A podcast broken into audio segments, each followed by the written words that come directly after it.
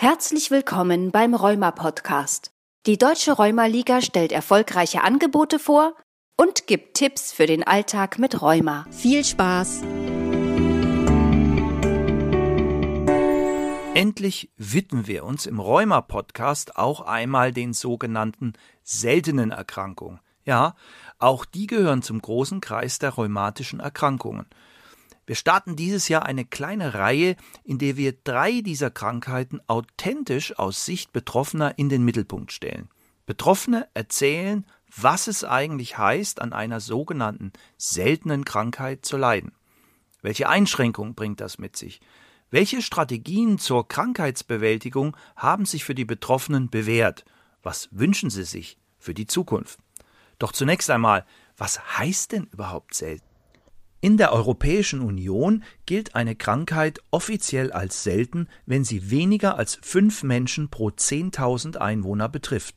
In Deutschland geht man davon aus, dass es bis zu 8000 dieser seltenen Erkrankungen gibt, von denen insgesamt sechs bis acht Prozent der Bevölkerung betroffen sind. Und das sind dann auch wiederum gar nicht so wenige, sodass der Begriff selten in diesem Zusammenhang durchaus ein wenig irreführend ist. Den Anfang in unserer Reihe macht heute die Vaskulitis, eine Rheumaerkrankung mit vielen Facetten. Zusammen mit den Kollagenosen sind davon in Deutschland ca. 200.000 Menschen betroffen. Vaskulitis oder auch in der Mehrzahl als Vaskulitiden bekannt, ist ein Oberbegriff für unterschiedliche Formen von Gefäßentzündung. Sie verursachen neben vielfältigen Symptomen oft Schmerzen an Gelenken oder Muskeln gelegentlich auch Gelenkschwellungen. Daher gelten sie als rheumatische Erkrankung. Die Krankheitsbilder sind so individuell wie die Menschen, die sie betrifft, und das werden unsere Gäste heute sehr deutlich machen. So viel darf ich versprechen. Und doch haben sie vieles gemeinsam. Auch das werden wir versuchen herauszuarbeiten. Marion, Silke und Christiane sagen sich jede für sich, ich bin nicht nur chronisch krank, ich bin so viel, und lasse mir mein Leben nicht von Rheuma nehmen. Wir haben die drei heute eingeladen, um ein wenig darüber zu erfahren, wie es sich lebt mit Vaskulitis, über die die meisten Menschen nichts wissen, und wie sie sich ihren Optimismus und ihre Lebensfreude erhalten, trotz aller Einschränkungen und Schmerzen. Aber Marion, Silke und Christiane, stellt euch doch erstmal selber vor. Ich bin Marion Riedel, ich bin 58 Jahre alt und bei mir wurde in 2015 eine mikroskopische Polyangeitis diagnostiziert. Kannte ich vorher auch nicht, ist eine Kleingefäßvaskulitis mit Entzündung kleiner und kleinster Gefäße und bei mir auch mit Organbeteiligung. Ich bin äh, ehrenamtliche Ansprechpartnerin für seltene Erkrankungen im Bremer Landesverband der Rheumaliga und berate äh, dabei insbesondere telefonisch. Beruflich war ich vor meiner Erkrankung selbstständige und angestellte systemische Organisationsberaterin. Moin aus dem schönen Schleswig-Holstein. Ich bin Silke Engel, 63 Jahre alt und habe seit zehn Jahren die GPA. Früher hieß es noch Morbus Wegener. An der Kieler Uni habe ich Chemielaborantin gelernt, die meiste Zeit meines Lebens war ich jedoch in der ambulanten Pflege tätig, bis zu meiner Erkrankung. Hallo, mein Name ist Christiane Solbach. Ich bin 62 Jahre alt und habe auch eine Kleingefäßvaskulitis, die mich schon lange begleitet. Der Ausbruch der Vaskulitis ist ja oft ein schleichender Prozess, manchmal aber auch ganz dramatisch akut. In jedem Fall ist der Weg zur richtigen Diagnose fast immer lang und kompliziert. Wie war das denn bei dir, Christiane? Ja, ich war Chefstewardess, als ich meine Vaskulitis damals bekam und wurde tatsächlich aus dem Flugzeug heraus in die Klinik getragen. Glücklicherweise in Stuttgart und nicht in Lagos. Ich bin dann in die Klinik gekommen und die Ärztin hat mir nur gesagt, ich glaube, Sie gehören zu mir in die innere Medizin, aber ich weiß nicht, was Sie haben. Ich bin dann von einer Klinik in die nächste, war dann in der Uniklinik in Tübingen. Da äh, hat man mich auch behandelt, ohne zu wissen, wie jetzt die Diagnose war. Erst nach einem Jahr habe ich tatsächlich dann erfahren, dass es eine Vaskulitis ist. Musste ich erst mal nachschlagen, was ist das überhaupt? Bei vielen Ärzten war es so, dass die mich mit großen Augen angeguckt haben und haben gesagt, meine Güte, das habe ich mal im Studium gehört, das weiß ich nicht. Ne? Nach einer Weile habe ich auch nicht mehr viel darüber gesagt, habe einfach weitergemacht mit den Medikamenten und äh, habe da sehr großen Raubbau mit meiner Erkrankung gemacht, mit meinem Körper gemacht. Bin dann tatsächlich noch mal richtig viel viel kranker geworden, ehe ich dann wirklich mal zurückgefahren habe. Ja, es hat sich böse gerecht, dass ich weiter gearbeitet habe, weiter mein Leben so gelebt habe, ohne auf meinen Körper und auf die Erkrankung zu hören. Im Gegensatz zu Christiane war das bei mir sehr schleichend, äh, wie bei vielen anderen auch. Und äh, das fängt so unspezifisch an, das ist das Gemeine, bei mir so mit einem anhaltenden Husten, der nicht wegging, aber auch keine organische Ursache vermeintlich hatte, eine Lungenaufnahme, da wurde das, was ich eigentlich hatte, wurde nicht dargestellt durch eine einfache Röntgenaufnahme. Und ich hatte schon ganz viele Puzzleteile zusammen äh, mit, äh, mit Antikörpern, mit einem Vater, der auch eine seltene rheumatische Erkrankung hat. Und ähm, ja, und eben so eigentlich klassischen Symptomen für meine Erkrankung mit so Sachen, die ich nie hatte, wie Kehlkopfentzündung. Ich hatte als Selbstständige mal ein Vierteljahr keine Stimme, war auch ganz lustig. Und dann äh, ja, dann ging das weiter mit einer Luftröhrenentzündung und das ist wirklich klassisch. Aber ich bin immer auch mit Nasennebenhöhlenproblematik entlang meiner Symptome behandelt worden.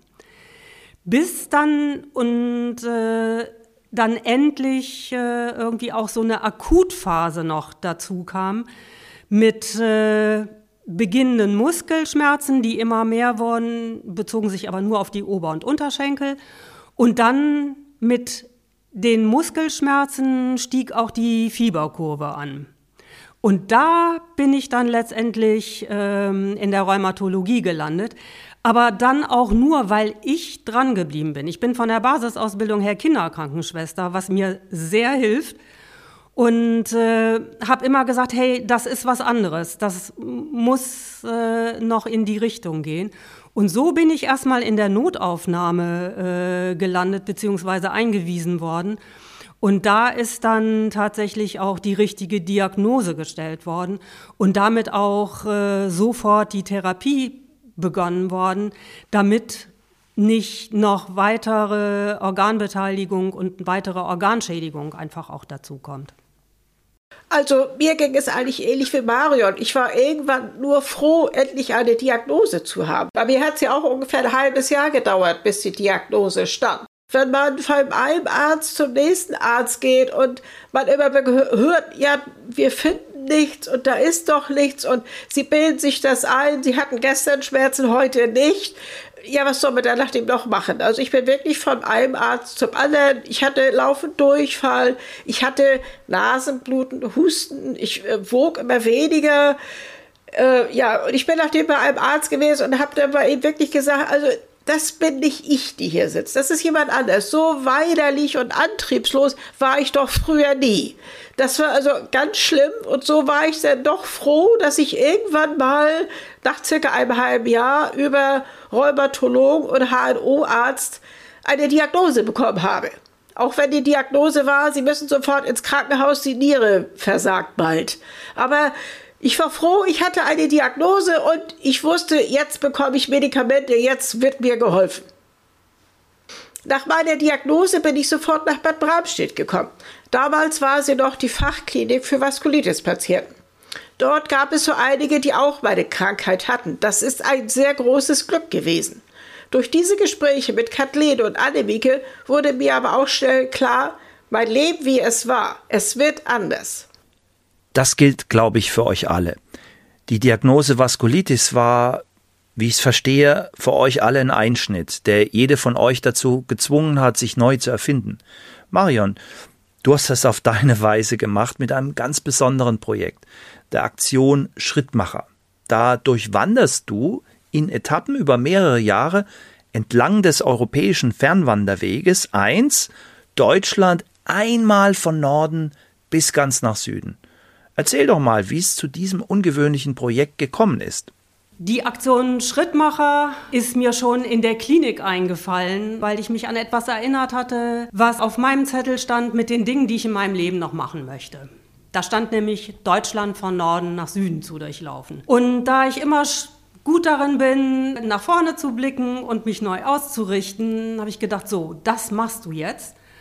Und äh, das machst du aber unter völlig neuen Vorzeichen, nämlich äh, jetzt als Mitwanderaktion, um auch auf die seltenen und rheumatischen Erkrankungen aufmerksam zu machen, damit die einfach früher erkannt werden, also auch für die Symptome sensibilisieren und äh, darauf aufmerksam machen.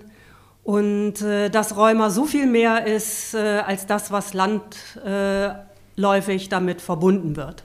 Das heißt, so unschön die Diagnose auch ist, aber das ist jetzt so und ich lasse mir dadurch ja nicht mein Leben klauen, sondern ich gucke nach vorne, sammle alles ein, was ich an Ressourcen habe, suche mir attraktive Ziele wieder, was geht. Fange dann erstmal an, wieder so langsam in die Bewegung zu kommen, weil ich wohne im zweiten Stock. Ich bin nur mit äußerster Mühe in den zweiten Stock gekommen. Und ich habe mir dann peu à peu mit schönen Zielen immer wieder, ja, meinen Radius erweitert. Aus der Klinik erstmal in meine Wohnung. Und dann war es äh, einfach so, dass ich eine Runde gegangen bin, wo am Ende ich mir einen Kaffeeaufenthalt ausgeguckt habe. Und äh, dann habe ich die Runden immer erweitert und äh, immer mit leckeren Einkehren verbunden. So habe ich mir wieder ja, Lebensqualität zurückerobert und vor allen Dingen auch, äh, ich bin wieder in die Bewegung zu kommen. Marion, ich finde das toll, wie gut du laufen kannst und wie weit du laufen kannst. Mir ist das leider nicht vergönnt. Ich habe meine Vaskulitis auch eben in den Füßen. Ich habe mir Alternativen gesucht. Ich mache Gymnastik vor dem Fernseher und turne mit Telegym und Jane Fonda. Oder wir haben einen Ergometer zu Hause. Da setze ich mich oder auf das Fahrrad, radel vor mich hin und bekomme damit auch den Kopf frei. Ich habe Bewegung, ich habe Herz-Kreislauf-Training und das tut einfach unglaublich gut. Und ich habe festgestellt, mit der Bewegung sind meine Schmerzen deutlich weniger geworden. Und ich konnte zum Teil sogar die Schmerzmittel absetzen. Das ist für mich ein riesiger Erfolg. Also Bewegung ist auch für mich wirklich allererstes Gebot. Auf dem Sofa wird's nicht besser. Marion, dem kann ich ganz gut zustimmen, weil auf der Couch wird es tatsächlich nicht besser. Mittlerweile bin ich 21 Jahre lang bei der Rheumaliga ehrenamtlich tätig. Ich mache die Beratung für die seltenen rheumatischen Erkrankungen für den Landesverband Rheinland-Pfalz der Deutschen Rheumaliga. Wir haben einen Gesprächskreis gegründet, selten, aber nicht allein. Das macht mir sehr viel Freude. Da fühle ich mich so richtig rundrum wohl und verstanden. Ich habe den Weg gewählt über ein sogenanntes Sorgentelefon. Das äh, ist eine Telefonleitung, an die kann ich rangehen, wenn es mir gut geht. Und da nehme ich mir auch gerne Zeit für äh, Betroffene, die dann bei mir anrufen. Und ich höre dann ganz oft, meine Güte, Sie haben mir so geholfen. Es geht mir jetzt besser. Alleine, ich, ich, dass ich das besser verstehen kann. Jetzt weiß ich, was es bedeutet. Und einfach auf dieser emotionalen Ebene ist es unglaublich wichtig, die Menschen zu erreichen. Wir sind keine Ärzte, wir können keine medizinischen Ratschläge geben. Dafür haben wir die Rheumatologen. Aber wir, wir wissen, wie es sich anfühlt und das können wir vermitteln, ob nun am Telefon oder auf dem Wanderweg oder in der Selbsthilfegruppe von Silke zum Beispiel. Ja, das ist ein gutes Stichwort. Silke, erzähl uns doch mal, wie du nach deiner Diagnose dazugekommen bist, eine erfolgreiche eigene Selbsthilfegruppe aufzubauen. Nachdem ich von Bad Bramstedt nach Hause kam, da war keiner, der meine Krankheit kannte. Keiner wusste, was ist eine Vaskulitis. Ich hörte immer nur Rheuma, ja, dann ändert dein Leben und dann geht das wieder. Also ich hatte keinen, mit dem ich drüber reden konnte. Dann kam ich wieder zur Reha nach Bad Bramstedt und habe da Ute kennengelernt. Ute leitet die Vaskulitis Selbsthilfegruppe in Hamburg. Und äh, so entstand bei mir der Gedanke, ich will auch in eine Selbsthilfegruppe. Leider gab es zu der Zeit in Schleswig-Holstein keine. Also habe ich mir gedacht, Silke, das machst du denn jetzt. Somit habe ich mich entschlossen, eine Selbsthilfegruppe in Schleswig-Holstein zu gründen. Mit Hilfe von Ute und der Rheumaliga in Kiel ist uns das auch sehr gut gelungen, sag ich mal so. Anfangs waren wir noch sehr wenige, Mittlerweile zählt die Gruppe so, ja, um die 50 Mitglieder. Es kommen natürlich nicht immer alle. Dafür sind wir auch halt krank. Einmal im Jahr kommt Frau Professor Holle und beantwortet die Fragen. Das ist sehr schön. Das Wichtigste ist allerdings der Erfahrungsaustausch. Wir sitzen zusammen und jeder weiß, der andere hat auch diese Krankheit oder ist der Partner davon. Der weiß, was ich sage, was ich was mir nicht gefällt oder äh, ja, welche, welche Medikamente ich nehme, wie ich mich damit fühle. Es ist also, es tut gut, mit, sich mit Menschen zu treffen, die einen verstehen, die auch wissen, was ich meine, wenn ich von einer Vaskulitis rede. Und so kommen die aus ganz Schleswig-Holstein zu mir, zu uns und wir sind eine tolle Gruppe. Äh, Monika fährt fast eineinhalb Stunden nach Kiel mit dem Kommentar, diese Gruppe ist ein Segen. Das sind die Momente, wo ich weiß, also das ist richtig, was ich mache. Dass ich das für mich, weil mich betrifft es auch, ich finde das auch unwahrscheinlich, was ich immer höre und lehre, sehr wichtig ist. Für mich und für andere. Ja, deine Erfahrungen, Silke, zeigen einmal mehr, wie wichtig und wertvoll diese Beratung von und für Betroffene ist. Marion, du machst als Ansprechpartnerin für seltene Erkrankungen in deinem Landesverband auch telefonische Beratung. Kannst du uns aus deiner Praxis Beispiele geben, wie dieses Beratungsangebot von Betroffenen einen Unterschied in ihrem Leben machen, gerade für die, die ihre Diagnose frisch erhalten haben? Als Ansprechpartnerin für seltene Erkrankungen mache ich ja auch telefonische Beratung. Und mir war es wichtig, für Betroffene, die gerade die Diagnose bekommen haben, sowas wie so eine Erstberatung zu machen. Weil dann haben sie zwar eine Diagnose, dann wird eine Therapie gemacht, aber damit werden sie dann auch häufig allein gelassen. Was mir immer fehlt ist, und worauf ich dann gerade hinweise, ist, es bekommen ja viele Cortison und ziemlich hochdosiert am Anfang, neben anderen Medikamenten je nach Erkrankung. Und und da ist es so wichtig, dass man regelmäßig die Augen kontrollieren lässt und untersuchen lässt. Gibt es einen erhöhten Augeninnendruck? Das wird häufig nicht gesagt. Und das ist anders als einen grauen Star, der auch durch Cortison hervorgerufen werden kann. Den bemerke ich. Aber wenn ich den erhöhten Augeninnendruck, den sogenannten grünen Star, bemerke, ist es zu spät. Dann ist der Sehnerv schon irreversibel geschädigt. Das ist mir so wichtig, darauf hinzuweisen. Genauso wie man sehr viel präventiv machen kann, was häufig auch dann in der Klinik oder von den behandelnden Ärzten nicht gesagt wird, indem man nämlich zum Beispiel eine gute Schleimhautpflege macht. Das ist neben Abstand halten und Mundschutz, was ich auch schon vor Corona gemacht habe, ist das irgendwie eine Art Lebensversicherung. Also auch die Nasenschleimhäute pflegen, gegebenenfalls die Augentropfen, weil das Cortison wirkt stark austrocknend. Das sind so Tipps, die einem nur Betroffene geben können, die einem selten Ärzte geben können. Ich hatte das Glück, ich war bei einem HNO-Arzt, der selber Rheumatiker ist und der hat mir das gesagt. Durch euer Engagement seid ihr ja ganz nah dran an den Betroffenen und ihren Bedürfnissen und Wünschen.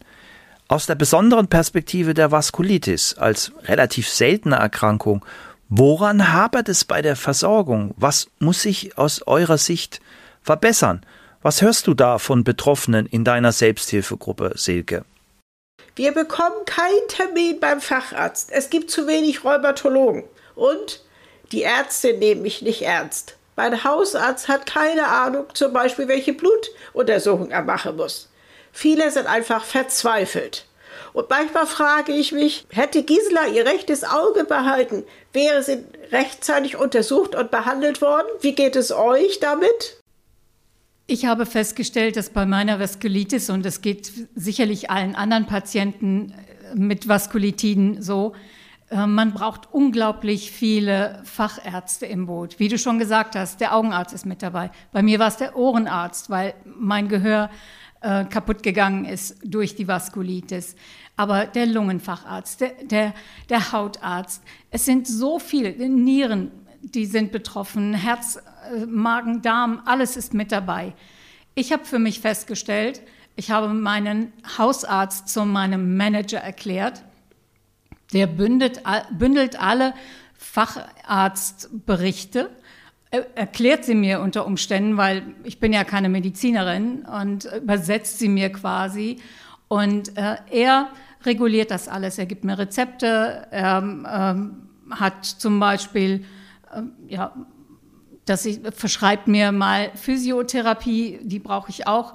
Und das war für mich ein absoluter Glücksgriff, dass ich einen Hausarzt gefunden habe, der auch ganzheitlich arbeitet und der also auch spontan sagt, da bin ich überfragt, ich überweise Sie jetzt zum Facharzt, dann können wir noch mal wieder in Ruhe darüber sprechen. Und solche Ärzte, die wünsche ich allen Räumis. Wir sind, wir brauchen wirklich ein tolles Netzwerk mit Fachärzten und einem guten Hausarzt. Das ist so mein Wunsch an die Zukunft. Aber was sagst du, Marion? Das wäre super. Und äh, die Realität ist häufig eine andere. Und auch ich habe mir irgendwie auch ein Netzwerk aufgebaut ähm, von den einzelnen Ärzten. Aber in der Regel ist es so, dass ich erstmal gerade bei neuen Ärzten oder wenn ich ähm, irgendwie zu fachfremden Disziplinen komme, erstmal kleine Vorträge halte. Und ich habe nun den großen Vorteil, dass ich eine medizinische Grundausbildung habe, äh, die einfach mich super unterstützt, so dass ich das alles selber manage. Also in Zusammenarbeit äh, mit dem Rheumazentrum und äh, das geht alles bei mir ein mit den Befunden und äh, ich mache mich dann auch selber schlau. Das finde ich übrigens auch total wichtig. Man muss sich mit solchen Erkrankungen selber zur Expertin für seinen Körper, für seine Erkrankung mache, machen. Ich finde es sowieso auch ganz wichtig, so äh, den Körper wieder ganz neu kennenzulernen. Also auch gerade so nach der, äh, nach der Diagnose und das ist ja häufig so ein Gefühl, so mit so einer Erkrankung wird der Körper zur Wundertüte. Es passieren pausenlos irgendwelche Sachen, die sind früher nie aufgetreten. Und damit muss man erstmal umgehen und auch so im Verlauf der Erkrankung ein neues Körpergefühl zu bekommen. Also der Körper sendet ja auch Signale.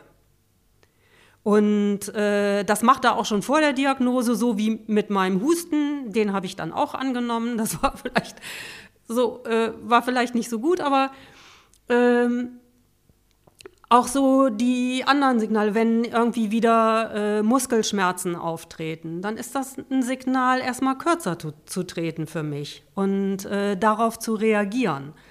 Ich habe für mich gelernt, äh, auf meinen Körper zu hören, die Signale wahrzunehmen und äh, mich entsprechend äh, zu verhalten. Äh, damit bin ich am besten gefahren. Ich danke euch, Marion, Silke und Christiane ganz herzlich fürs Mitmachen, Erzählen und Teilen eurer doch sehr persönlichen Geschichten. Das war richtig lebendig, praxisnah und sehr informativ. Und hoffentlich auch für viele mutmachend. In diesem Sinne lade ich jede von euch ein, zum Abschluss äh, unseren Hörerinnen und Hörern ein positives Lebensmotto mitzugeben, das euch auf eurem Weg begleitet. Wer sich Zeit nimmt für seine Mitmenschen, schenkt ihnen nicht nur Zeit, sondern auch Beachtung und Bedeutung. Ich habe Polyangeitis und sie hat nicht mich. Ja, für mich ist die Selbsthilfe Balsam für Körper und Seele. Und das war sie. Die erste Folge in unserer neuen Reihe über die seltenen Rheumaerkrankungen. Wenn Ihnen dieser Podcast gefallen hat, teilen Sie ihn gerne mit Ihren Bekannten. Vielleicht hören wir uns demnächst wieder. Denn in den nächsten Folgen geht es um die Kollagenosen und das Sjögren-Syndrom. Wer mehr wissen will über die seltenen Rheumaformen, sei hier verwiesen auf das Netzwerk Seltene in der Deutschen Rheumaliga. Das finden Sie ganz einfach im Internet unter seltene.rheuma-liga.de.